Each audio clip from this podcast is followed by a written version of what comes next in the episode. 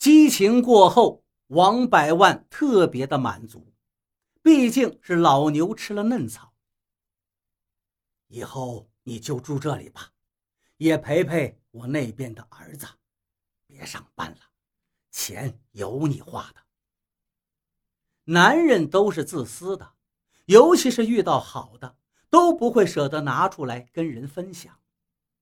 王百万一哈腰，从床底下去摸他的密码箱，却突然从床底下一个黑影健步跨出来，猛地一个转身，他手里居然拿着枪，抬起手就对准了小吴。慌乱中，王百万推了小吴一把，小吴这才躲过了冷枪。那个人一翻身，拉开窗户，纵身就跳了下去，瞬间。就消失在黑暗中。那个人是戴着帽子的，留着胡子，还有长长的头发。王百万印象深刻，他一脸惊恐地站在窗前，擦着冷汗，自言自语道：“这个身影怎么这么熟悉？这个男人到底是谁？”两个月以后，一条特大新闻炸开了。本县最有钱的王百万离婚了，有传言是他老婆在国外找了个老外，但更多的说法是他另有新欢。他儿子一死，他当然需要再找一个肚子里能装货的。他才五十多岁，保养的好，加把劲儿，兴许还能再生个儿子。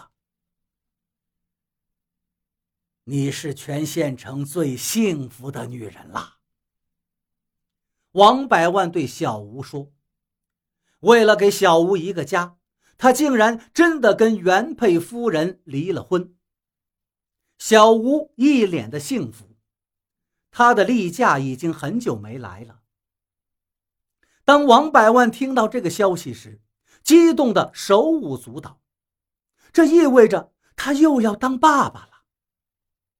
王百万特意陪小吴去医院检查，收过他红包的医生检查的很仔细，报告很快传到了他的手上。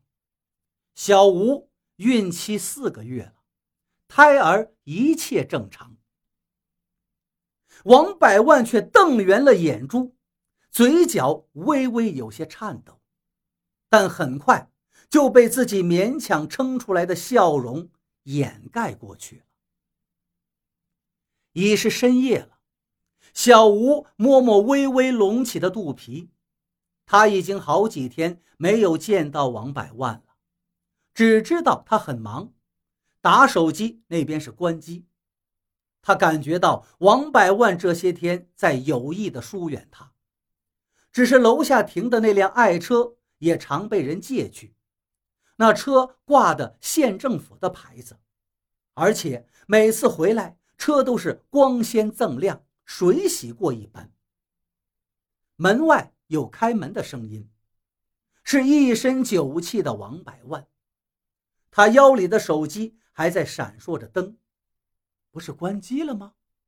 小吴心想：“你先去洗个澡吧。”小吴体贴地放好了洗澡水。送王百万进了浴室，出来之后，他迅速地打开了王百万的手机，有两条短信，一条说道：“外出早餐已经办好，速去，天热。”第二条：“感谢王总配的专车。”小吴迅速地记下了号码。王百万洗完澡之后出来，却到处在翻找。很仔细的翻找，甚至连天花板的缝隙都要掰开看看。看这个样子，并不是在找钱，他对钱倒没有那么大的热情。儿子他妈在国外，想看看他曾经写的日记，不知道丢到哪儿去了。他一头热汗，一边嘟囔着，一边头也不抬去另一间房子找去了。最后。一脸失望的下楼离开了。自从带着小吴到医院检查后，他就再也没有在这里过过夜了。晚上，小吴仔细的查找，在床底的海绵处有一条用线缝的细口，不仔细看是根本看不到的。他用小刀把缝线打开，这里面竟然是一本日记。翻开一看，他却惊呆了，哪是什么笔记本呢？是王百万儿子的存折。竟然有五千多万，分别以几个账户存在国外银行，还有一批进货单据，大概是珠宝。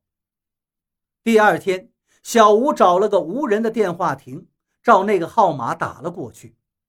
刚响了一声，就有个女人接听了，像是一直在等候这个电话。喂，老王，赶紧出来吧！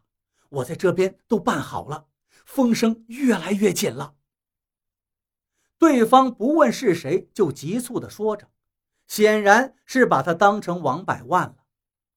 小吴没有说话，假装打错了，嘟囔了几句谁也听不懂的话，就挂了电话。他思量了一下，又拨了另一个号码，对方是关机。小吴最近总感觉楼下似乎是有几个陌生的人走来走去。他打扮成买菜的妇女下楼，直奔久别的二呆。他感觉后面总有一辆摩的在跟踪自己，那是一个陌生的男人，怎么也甩不掉。他终于走进了停尸房里，二呆果然还是坐在一个死人旁边，仔细的查看，像是在找什么东西。非常的专注，小吴的突然闯进来倒是把他吓了一跳。眼前那具尸体果然有些异样，面部不整，像是被人掐死一样，死不瞑目。有事吗？从这儿出去的人可没有谁还想回来的。二呆突然好像是不呆了，很认真的跟小吴开着玩笑。小吴笑了笑，见二呆又开始发呆的看着尸体，他迅速的将那个笔记本塞到了一个落满灰尘的骨灰盒里。那个盒子看起来少说也有十几年无人来领了，上面落的灰已经有半指厚。